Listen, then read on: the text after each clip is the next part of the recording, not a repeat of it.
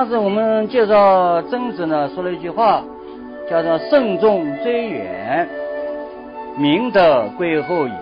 那么“慎重追远”这四个字呢，已经讲解了，因为它是顺着孔子的那句话啊，孔子呢说“过则勿当改”来引申的。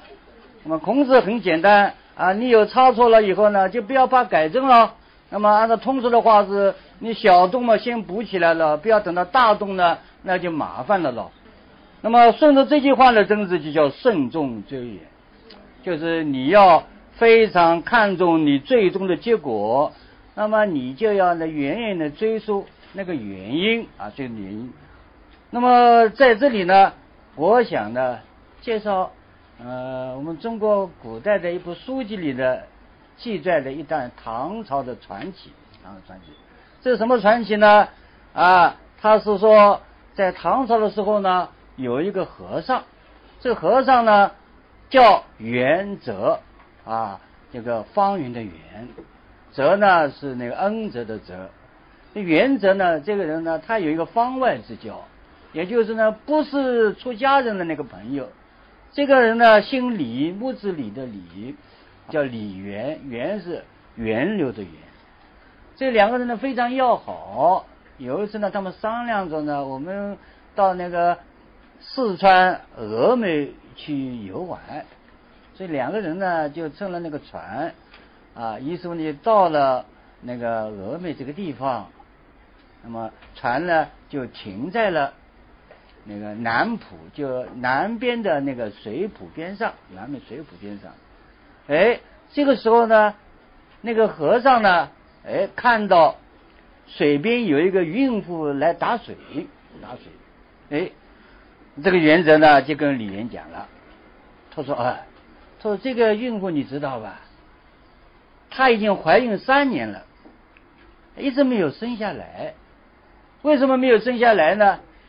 因为她在等我，等我，现在她看到我了，所以我。也就免不了了，所以三天以后，如果你看到一个小孩婴儿微微对你一笑，那就是我，那就是我，啊，而且跟他约定，约定什么呢？啊，过了十三年以后，那个八月十五中秋节的时候，那么我们呢，可以在那杭州啊天竺寺，天竺寺那里呢，我们还可以会一面，会一面。我们讲过以后呢，哎，那个李元也不当一回事了。哎，到了这一天晚上，哎，我们这位啊唐代的和尚元泽呢过世了，啊过世了，叫元吉了，元吉了。那么他过世以后呢，哎，这个李元呢就按照他的说法，过了三天，在那个南浦呢一看，哎呦，有一家人家是新生了一个婴儿，也是三天了，哎，他就走过去一看。你看的话，这个小孩呢，婴儿呢，哎，三天会笑了，对他微微的一笑，哎呦，哦，他知道了，哦，这是啊，我的老朋友啊，元则再生转世。于是乎呢，哎，我们中国的古人呢是非常守信的，所以过了十三年，到了中秋节这一天呢，哎，他确实到了杭州，并且呢，啊，据说呢。在那个隔红井这个地方，但隔红井呢，就是那里有隔红炼丹的地方了，大概就是在天竺寺那个附近啊。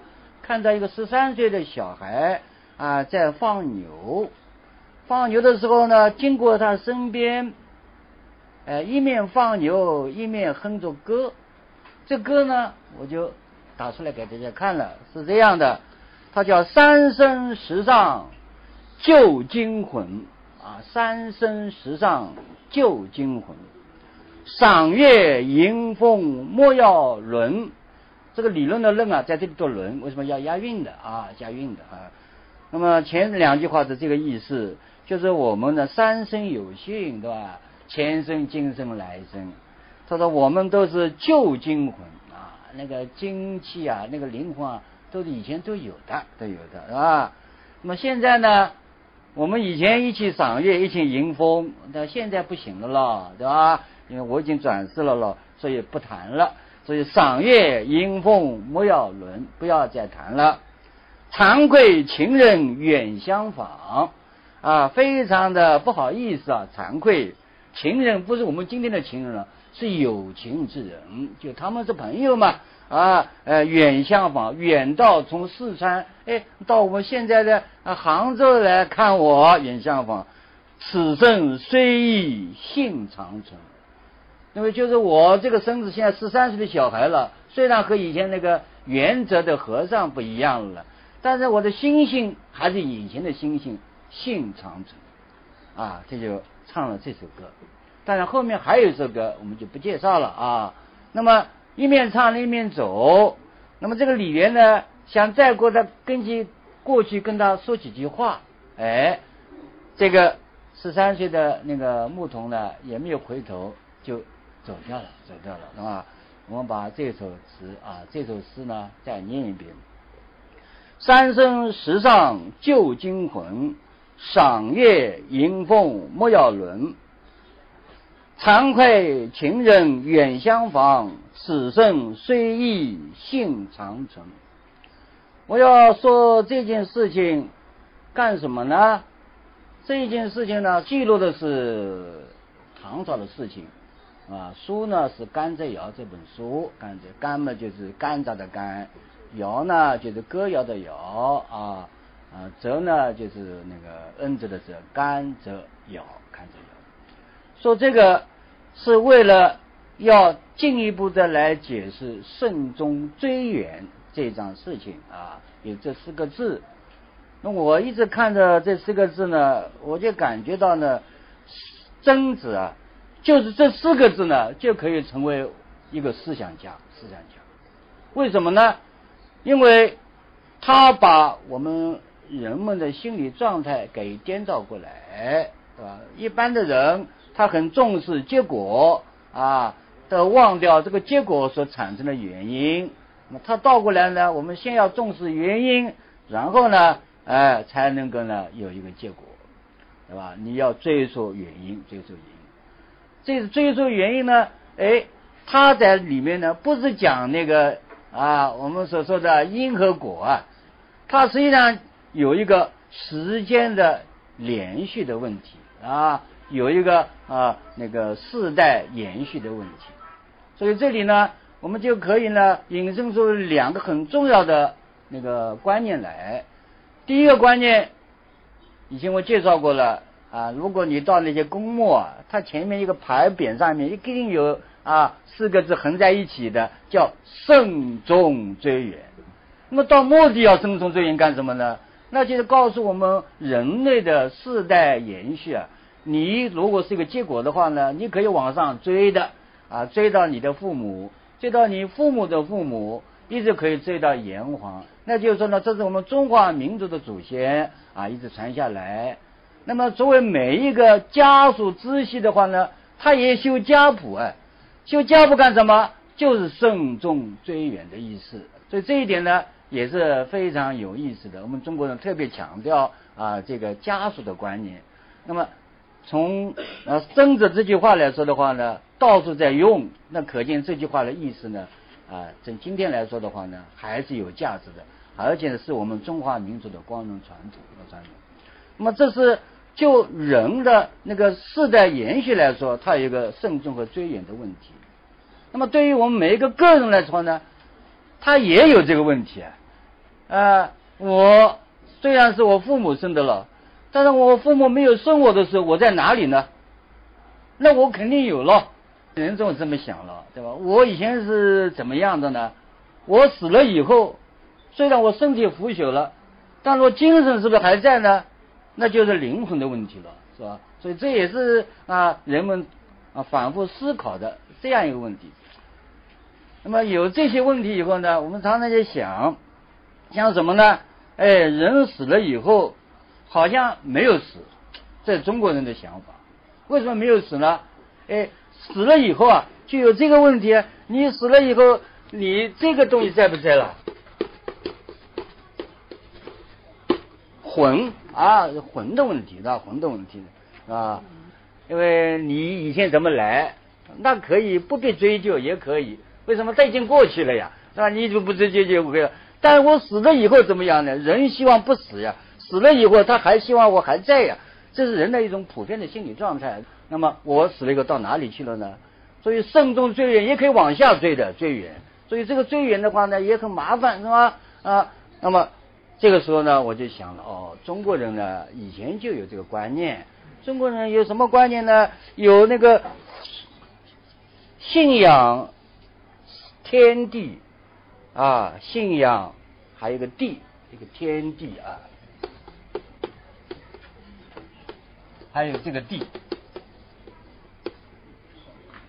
在甲骨文的谱子里面呢就有的，对吧？如果有我要办桩事情，怕天地不允许，他就要问上下，他把天和地呢叫做上与下，所以上下诺，上下同意，上下不诺，他有这种说法。还有呢，哎，那个天地的地啊，那个地呢就上帝的地了。他说地佑，地不起佑，佑就保佑的佑，地不保佑你。那么也就是说，在我们中华民族的祖先，就是啊，远推到殷商时代就有老天大地这个神，还有呢啊，主宰一切的那个啊，我们说是上帝的那个地，上帝的那地。这两者加起来的以后呢，哎，我们的祖先死了以后呢，好像也没有死，所以他也在那个天上，也在地上到处兜啊兜啊，所以他还会记什么？记他的祖宗什么上家威啊？上家威说他同意不同意啊？啊，武丁是不是同意啊？哦，他也要见。那武丁在哪里呢？看不见摸不着。上家威在哪里看不见摸不着。那么他意思是有的呀。那么也就是说，我死了以后呢，我也是有魂的呀，也是有魂的呀。那我到哪里去呢？所以这是中国人的观念，知道吧？那么中国人呢，那观念呢，这魂到底是怎么回事呢？那么这就要从文字学上来理解了。文字学，这鬼呀，鬼是看不见的了，对吧？但鬼有，鬼是一个什么样子的东西呢？哦，你看，这个鬼旁边有个声音符号，云啊，啊，就是魂啊，是吧？就像是魂的话呢，魂什么？魂像云一样的漂浮不定，也琢磨不定，也没有定型的东西，就是这样子啊，就这样一个东西，对吧？就是云。所以在这个整个魂里面呢，最主要的表示意思是云，那就是给我们的鬼魂啊下了一个定义，它没有着落的，没有着落的，所以没有着落的话也很麻烦，也很麻烦。那么怎么办呢？好，我们到东汉以后呢？佛教传过来了，这佛教一传来呢，佛教有它的那个那个佛教的教义啊，对吧？就六道轮回啊啊，三世因果。那么六道轮回和三世因果怎么回事呢？当然是教义了。他并不是说人死了以后可以转世投胎再做人啊，他没有这个说法。他是一种宗教的哲学，就是任何事情都有因和果啊，它是不断的那个。有因变成果，再有果就转化为因，再变成果，这样的六道轮回是吧？因果三世，对吧？三世因果。那么我们中国人呢？哎，用这个东风来指引我们的啊，古代信上帝、信天地的这样一种精神状态，然后一拍即合呢，哎，产生了一个人死了，这个魂可以再投胎，再做人，那就什么？呃，转世重生的意思。那么我刚才讲的这个啊，甘蔗窑里面的那个故事啊，就是说呢，到了唐朝以后呢，呃，佛教传来以后，就有了一个转世投胎、重新做人的思想，那就是就是这个观念。那么这个观念呢很好啊，我觉得它没有什么不好。所以说，是不是能够投胎，我也不知道，对吧？我也不能说它没有，也不能说它有，反正呢就不知道。但是呢，他给我们一种想法，就是什么呢？哎，他实际是明德归厚。为什么为什么？因为你以后还要做人啊，对吧？你这一辈子做的不好，你下一辈子肯定不好了，对吧？有因果的了，对吧？因果三世因果了。那么我这个辈要做的好一点了。那么这就是真正说的了，慎重追远，明德归厚。因为你想想，我现在不要。那弄一个坏的原因来，我找个坏的结果啊！这个这很有趣的一桩事情。好，在这里呢，我想劝大家以后再看一本书，叫《孝陵广记》。哎，这本《孝陵广记》很有意思的，是吧？很有意思。你不要看它这些笑话，但它里面哲理很深，而且呢深入浅出。所以我看到呢有一则故事呢，就讲到这个啊人生转世的这个问题。他说有一个鬼啊，就人死了以后呢，啊变成灵魂了，就是变成鬼了了。所以这个鬼呢就飘忽不定的，他没有着落了，他最后还是要投胎做人的了，在我们中国的观念，对吧？好，他说呢，呃，有一天呢，这个啊阎罗王啊叫冥王，哎，就找他来判决了啊，说你呢以前大概人做的蛮好的啊，所以你以后投胎做富人，做富人，懂吧？哎，做有钱人，哎，这个人呢很有趣啊，这个不这个鬼啊，这不是人已经是鬼了，他可以说。哎，不，不要，我不愿意做富人。他说你不愿意做富人，你愿意做穷人吗？哎，他也不这么说。他说什么呢？说我只求一生衣食无缺，啊，有饭吃，有衣穿，无是无非。哎呀，在我身边没有是非，给我头痛，给我麻烦，对吧？哎，还有呢，呃，烧清香，吃苦茶。烧烧一纸清香，不是像我们现在啊为了发财哦，香越来越大，越来越粗哦，好像这样的话就可以发财哦。我想，如果这个菩萨因为你香粗以后赶紧发财，这个菩萨可以关门了，对吧？为什么？哎，他就是看你这样的话，这，哎，他我觉得不会的啊。但他说是烧清香啊，一支清香，喝了喝苦茶啊，就稍微苦一点茶就可以了，是吧？苦茶，安闲过日。足以安安啊闲闲的过日子，那就好了，那就好了，对吧？好了，对吧？哎，你看这个冥王怎么说的？那个阎罗王怎么跟他讲？哎，他说你要银子，再给你几万也没成问题。说你要安闲度日啊，不许。这个轻浮你想不到，因为你人还没有做的太好，对吧？你人做的太好前世，那么你可以享清福。所以这一段故事呢，既说出了人可以投胎转世的观念，那也就是我们今天所讲的观念。同时呢，他又告诉我们，人真正的开心，并不是钱多，而是要哎安闲，安闲是吧？哎，安闲是最高境界啊，安闲最高境界。所以这是《孝陵广记》呢给我们介绍的啊。那么像这种啊。把那个慎终追远、明德归厚呢，哎，变成了啊转世再生的观念，哎，所以曾子呢，他的四四个字呢，在整个转变过程当中呢，起到了一个非常的重要的作用。它可以承上启下，把我们的呃信奉老天的那个信奉大地、信奉那个上帝啊这样的一个观念呢，哎，化为了啊人有前世。有今世、有来世的说法，而且这个说法呢，确实不仅影响了我们人类，而且影响到我们的宗教。我们中国的佛教以前是没有这个转世的，后来也有转世之说的。哎，我们的道教呢也有转世的说法。我小时候呢到那个城隍庙去看，它上面就有十殿阎王啊，那个什么人死了以后要怎么样怎么样，然后再罚你做什么做什么，然后再转世。城隍庙是道教的，是吧？你说老子的《道德经》，《道德经》没有讲过转世再生了，是吧？然后我们说庄子的《南华经》，《南华经》也没有讲转世再生了，啊，我们说列子的《冲虚经》，是吧？《冲虚经》也没有呃那个转转世再生的说法了。那么这种说法呢，实际上就是啊，我们说的曾子他的“慎终追远”这个四个字，我感觉上。把前面的我们中国固有的信仰和宗教的那个佛教传来以后的观念合在一起，产生了这样一个新的那个转世再生的那个说法。那么为我们的那个人呢向善的啊啊做了一个很好的那个解释和铺垫啊，给大家一种教育，跟大家教育。好了，那么讲了这个以后呢，我们看一看，哎。哎，很有趣的这个编书的那个呃《论语》编书人非常有趣，非常有趣。从前面开始讲啊，孔子怎么讲，他的学生怎么讲，呃，互相之间大家在探讨探讨。哎，我看到好像是电视连续剧里面有两个学生坐在角落里面啊，他们开始讨论问题了。你讨论什么问题呢？啊，有一个叫子晴的啊，子晴的，这个子晴呢，呃，那个禽就呃禽兽的禽啊，子晴，这个人呢，他的名字叫坑坑是吧？坑。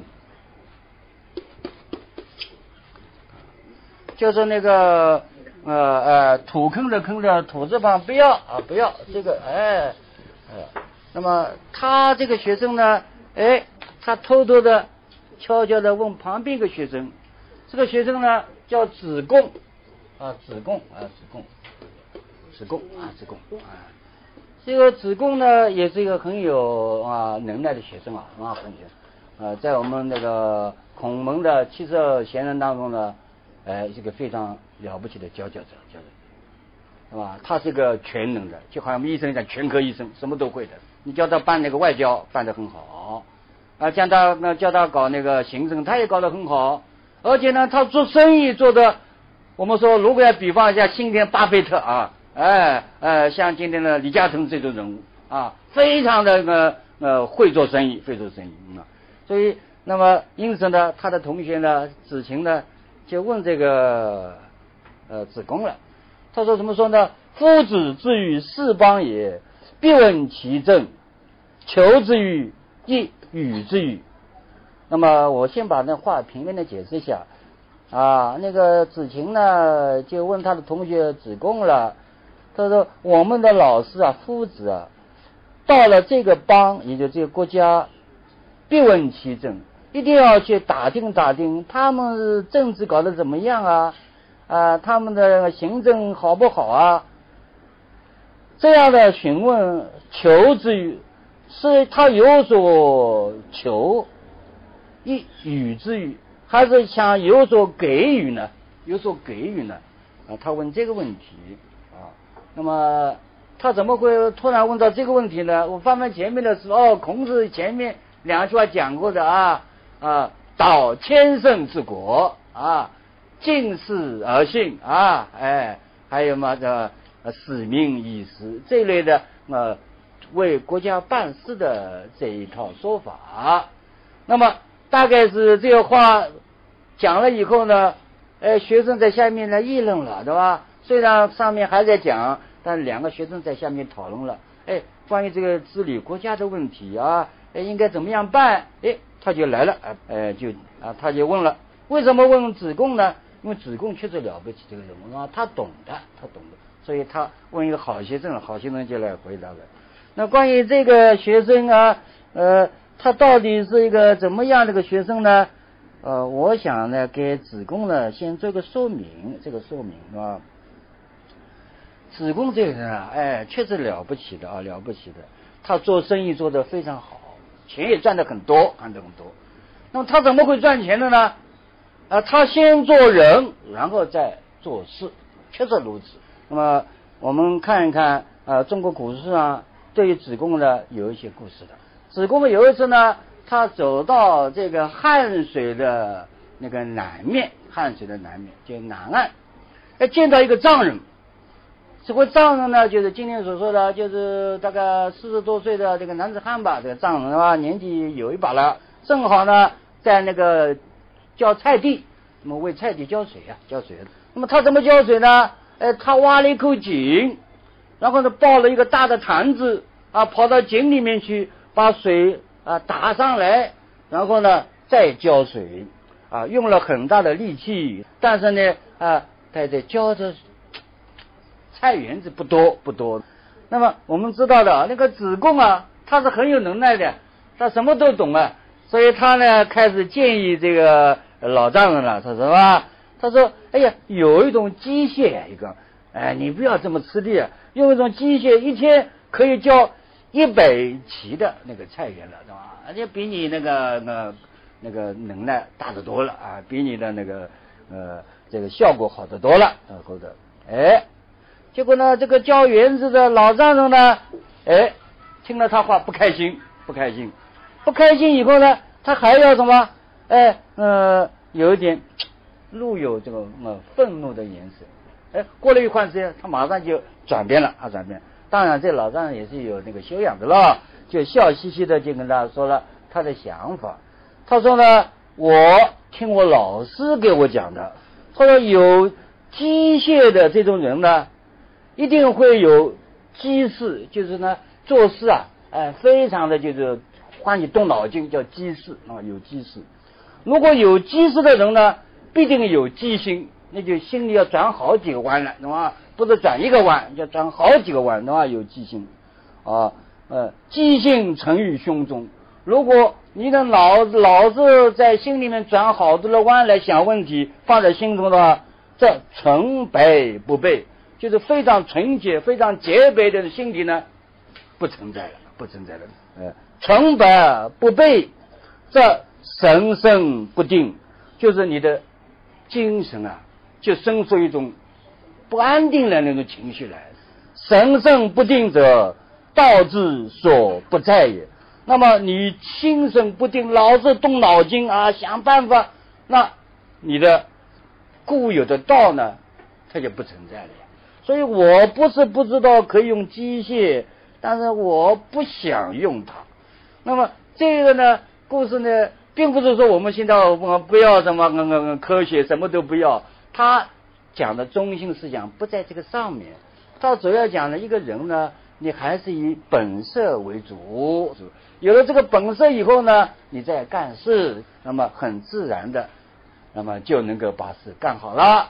那么这一篇小小的记载可能是个寓言啊，啊，但是呢，把这个寓言啊说放到子贡身上去的话呢，就证明子贡呢确实有一个先做人后做事的精神，所以会把这个是按照他身上了。那这个出在哪里呢？出在庄子的这部书里面啊，庄子这部书里啊，好，那么。因为子贡呢，他先做人啊，所以我想他如果要赚钱的话呢，他肯定是一个儒商啊，肯定是以道德来赚钱。所以你听他名字就知道了呀，他叫贡，贡什么意思啊？奉献呀，奉献给人家。而且呢，他原来的他还要叫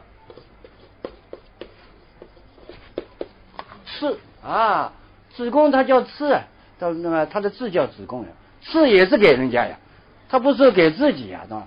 那么他就是做人先给人家，然后再给自己啊，赚点利润。那么从这个角度来说呢，哎，他说我们说呢，这个子贡呢，确实是有能耐的人啊。好，子贡呃，他听了子晴的这一个问话呢，呃，他就回答了，很有趣的啊。他子贡就说了，子贡曰。夫子温良恭俭让，以得之。就是我们的夫子啊，哎，他是靠温良恭俭让这个五个字来，如果有所得的话呢，靠这五个字啊，五个字啊，哎，那么他还往下讲是吧？呃，夫子自求之也。如果我们的老师有所求的话呢？其诸异乎人之求之矣。他所求的，他一定很多地方和别人不一样的。那么温良恭俭让，大家都很熟的啊。温良恭俭让的这五个字里面呢，它实际上讲了人的那个心态和人的处事方法。那么前面两个字温和良，温态度要温和啊，良心底要想法。要有善意啊，是吧？要有善意，所以这是良。然后呢，俭和让呢，所谓简，就是你做办事啊，处理什么事啊，简洁为妙，对吧？你不要搞得很复杂的，对吧？呃，就像我们今天，我们想个求个职啊，然后呢，你就看弄一个叫什么简历啊，这个简历花美的不得了啊，印的怎么样，怎么样，怎么样？他是讲，咱们孔子呢很简单啊，我是怎么就怎么，很简单，对吧？然后呢，还让，他不是。这个争啊，对吧？我职场要竞争，他是让。如果你要来，你来吧。哎，如果你们都不来，我来，对吧？他就那很谦虚的温良恭俭让。这个当中的恭为什么没有讲呢？因为恭是这个五个字的里面的最主要的一个字。为什么呢？恭就是内心的那种恭敬，但是外表的话又是谦虚了，对吧？所以与人无争的，与人无争的。那么这恭字呢，呃，我必须要介绍一下，这宫呢，教宫是没有的，没有的啊。但是呢，它的组织里面呢，有一个是有的啊。今天我们看看这公字呢，上面有贡是吧？贡，下面呢是小字加一点是吧？实际上小字加一点呢，就是新的另外一种写法啊。心啊，一颗心的心的另外一种写法，是一种心态，心态是吧？心态。那么到底什么心态呢？已经我介绍过了，一个字呢，不是看它的表示意义的符号，心态。到底什么心态？看它的注音的符号，注音的符号才真正的表示意思的那个符号啊。那么我把这“共”字拿出来，看到加工的写法是这样的，两个手。捧着一块玉，捧着一块玉啊，捧着一块玉。那么两个手捧着玉干什么？我把这块宝贝奉献给大家，奉献出来啊，奉献。哎，就捧着，而且要奉献，所以这叫供。那么这个字呢，他这个母亲，他后来生出了两个字，两个儿子来啊。第一个，因为你两手捧着这个玉嘛，所以这个字。两手相拱的那个动作呢，叫加挑手旁，都要加挑手旁。因为这个字的意思本来就在那个“供”字里面有了。那么你两手捧着玉捧上去了，你干什么要奉献了？那么是给人家的了，所以加个单人旁，供了，那就供给人家了，是吧？所以他后来呢，一个啊那个呃“供”字呢，变成了一个“拱”，一个供应的“供”，变成这两个字了，是吧？所以这两个字呢，由他生出来的，是吧？那么大家说，你说的是不是对啊？这个话啊，你不要瞎讲，是吧？不要瞎说的啊！我讲，在先秦时代，确实有一个人，呃，这个人呢，确实把玉给捧出来啊，贡献给国家。这个人叫什么？叫啊卞和。那么这个卞和呢，是何许人也呢？他是楚国的一个一般的老百姓啊，一般的老百姓，是吧？哎，那么有一次呢，哎，这个卞和呢，在那个楚国的那个山里面呢，哎，他找到了一块非常好的一块玉，但这个玉呢，它不是你看得见的那个玉啊，璞玉啊，就玉的璞，就外面呢有皮包着的。包着的，这我们常常看到一个，呃呃，西南就是云南，他们赌石啊，就一块一块石头拿出来，你看不见了，外面是像一一般石头一样的了，但它是玉石，你必须要它破开来，把那个皮削掉，那个玉石的东西露出来了，那个宝石也露出来了。但是呢，你不知道的，对吧？所以大家凭运气。但是这个卞和他懂得，他知道这个是个宝贝，所以他得了这样一个璞玉啊，啊，就没有加工过的玉啊，他就想。我拿着干什么呢？我应该奉献出去，于是奉献给当时的楚王。这个楚王呢，他拿了一块玉呢，他也不知道是不是玉了，他就找专家了，找谁呢？叫相玉者，就是能够仔细的辨别的那个玉的啊，相玉的。哎，这相玉的一看，他说了一句话，鉴定下来不是的，是一块石头啊，一般的石头不是玉啊。于是乎呢，以前我们知道你。啊，对呃国君欺骗那是大罪啊，这欺君之罪啊。但他还算好，因为他不是其他的欺，就就是一块石头，他倒是玉奉献出去，所以越族把他的那个呃左脚给砍了啊，脚做脚踝的左脚给砍了啊。好，那么后来呢，这个楚王就过世了，过世了。那么接任的另外一个楚王上来以后呢，这个卞和呢。他还在一片那个忠心啊，还，说我这个玉还是要奉献给那个国家。